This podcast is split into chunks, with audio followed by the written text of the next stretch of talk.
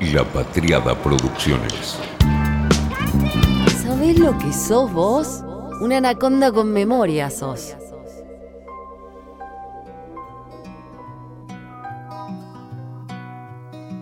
Llegué invicta. La verdad no tengo idea cómo, porque con esto de la esencialidad, dos años saliendo, yendo a trabajar, transporte público, pero bueno, llegué invicta. Hasta ahora, sin tener que hisoparme, sin contagiarme COVID, toco madera, toco barrica, deberíamos decir acá. Y debo confesar que entre todos los pánicos de la pandemia, y que seguramente compartí con toda la humanidad, hubo uno, frívolo quizá para algunos, pero central para mi felicidad cotidiana. Ese pánico fue quedarme sin olfato. Y lo tremendo que hubiera sido eso con lo que me gusta el whisky y el ritual que le dedico a ese primer trago. No se le da la relevancia que tiene y que merece, pero el olfato es el sentido más importante en la apreciación del whisky, porque no nos damos cuenta, pero además de oler, en la nariz, se inicia el proceso de saborear la bebida. Nos damos cuenta de la importancia que tiene el olfato recién cuando, por ejemplo, tenemos la nariz tapada o nos congestionamos. Ahí vemos lo que se nos complica sentir el sabor de lo que estamos probando.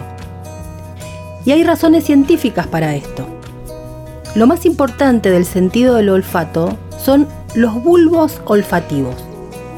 Están ubicados en la parte superior de cada una de las fosas nasales las moléculas olorosas en estado gaseoso llegan a esos bulbos olfativos por dos vías. La directa, la nariz, cuando inspiramos y suben por las fosas nasales, y la retronasal, cuando llevamos el whisky a la boca y después de pasar los aromas por la garganta, cuando suben al bulbo olfativo. Por eso es que el olfato es el sentido que trabaja el doble durante una cata. Cuando hacemos un análisis olfativo, vamos a acercar la copa a la nariz y el primer paso es lo que la copa expide. Luego, cuando acercamos las narinas a la boca de la copa, aparecen aromas que no habíamos sentido en el primer paso. Cuando pasamos la barrera del alcohol y aparecen esos aromas que estaban escondidos. Tanto poder tiene el olfato como sentido, aunque no lo trabajemos, no lo entrenemos y no lo valoremos lo suficiente, que las más de las veces, cuando uno huele algo que da placer, piensen, cerramos los ojos, como si quisiéramos que todos nuestros sentidos vayan a apuntar a donde manda el olfato. Encontrar un aroma puede ser algo relativamente sencillo, pero en el caso del whisky, que tiene aromas en primer plano y otros escondidos, es una tarea un poco más compleja porque los aromas se sobreponen, se esconden detrás de los otros e incluso se modifican entre sí. Es más, hasta cambian según qué día agarremos el mismo whisky o según qué hayamos comido ese día. El olfato es capaz de detectar más de 10.000 sustancias olorosas y puede distinguir más de 5.000. Hay más de 1.000 genes implicados en este sentido el 3% del genoma tiene que ver con esto, aunque solo un 60% estén activos. Sin embargo, con todo esto, es el sentido al que menos relevancia le damos. Es el primitivo. El olfato es nuestro mediador principal porque tiene línea directa con la central del cerebro. Cuando saboreamos algo, se liberan moléculas volátiles que ascienden hasta lo que se llama el epitelio olfativo, una capa de células sensoriales ubicada en la base de la nariz, entre los ojos. ¿Sabes qué es? ¿Viste la parte cuando comes wasabi? Esa parte que te duele. Ahí está. El resto de los sentidos son procesados por el tálamo, pero el olfato le habla de manera profunda y directa al cerebro. Imagínate entonces perder eso a la hora de saborear un whisky. Es como perder más de la mitad de la información sensorial de eso que te gusta. Ese miedo es el que atormenta a Blair Bowman. ¿Quién es Blair Bowman? Es una persona muy importante en el mundo del whisky. Es un joven escocés que trabaja como catador. Ahora te cuento un poco más. Lo que hizo Bowman fue recluirse en su hogar de Edimburgo apenas empezó la pandemia, por pánico a que le pasara todo esto. Todo esto que se llama anosmia y ageusia, la pérdida del olfato y del gusto. Se confinó desde hace aproximadamente dos años para no contraer COVID y para no perder el olfato. Un aislamiento por decisión absolutamente personal y que dice del que está muy feliz, porque él dice que sigue habiendo riesgo y que tiene miedo.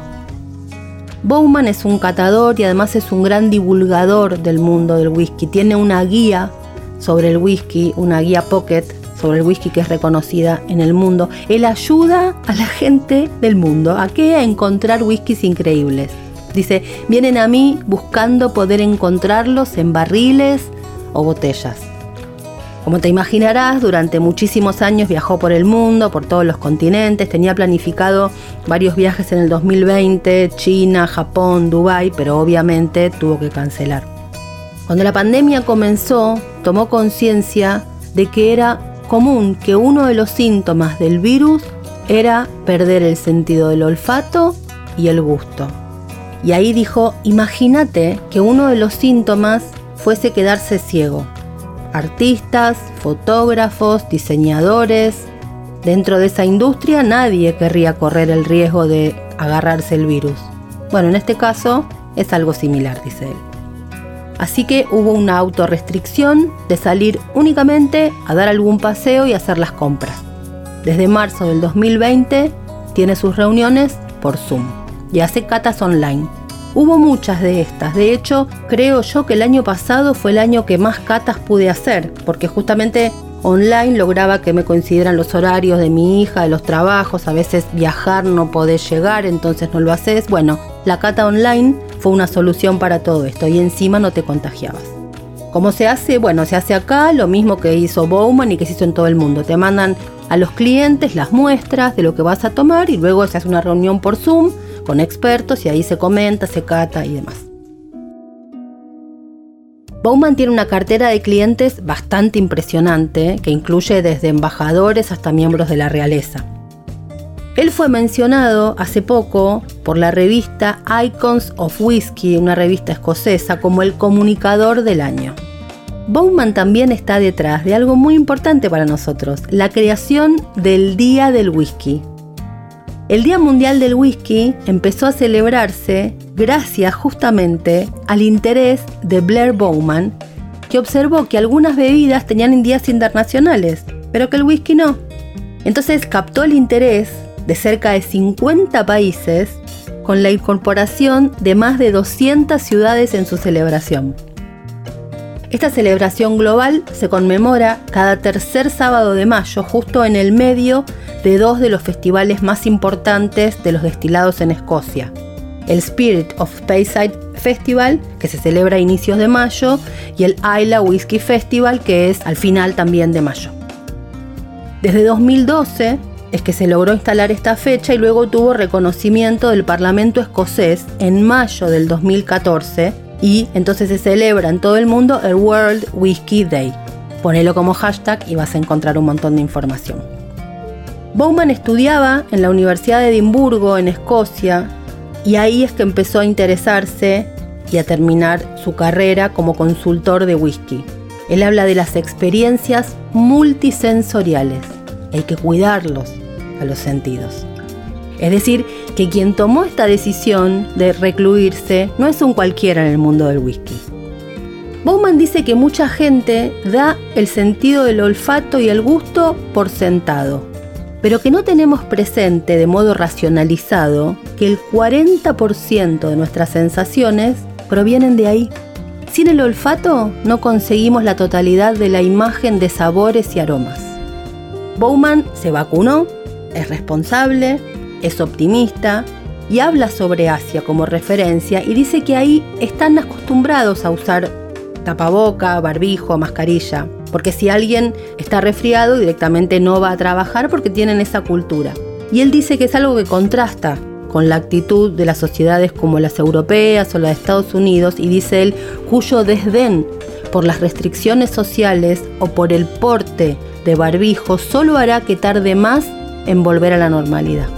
Dice que él tomó una decisión y que está en paz con esa decisión, que está haciendo lo correcto, dice él, para mí y para los demás. Todavía existe el riesgo, a pesar de estar la mayoría vacunados. Todavía podemos propagar este virus entre nosotros. El whisky como ejemplo de responsabilidad. No podía ser de otro modo. A cuidar nuestras naricitas.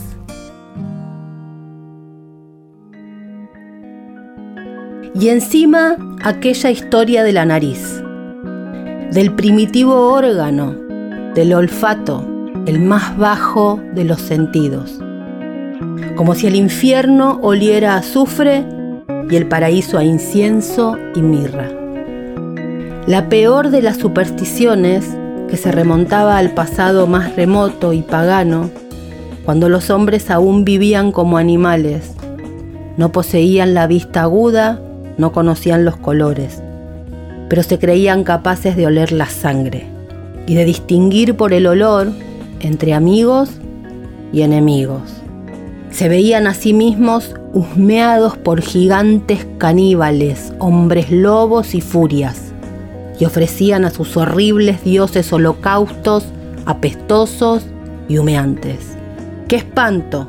Ve el loco por la nariz, más que con los ojos. Y era probable que la luz del don divino de la razón tuviera que brillar mil años más antes de que desaparecieran los últimos restos de la religión primitiva. Como en el perfume, en esta novela, en el whisky, también celebramos el poder de la nariz.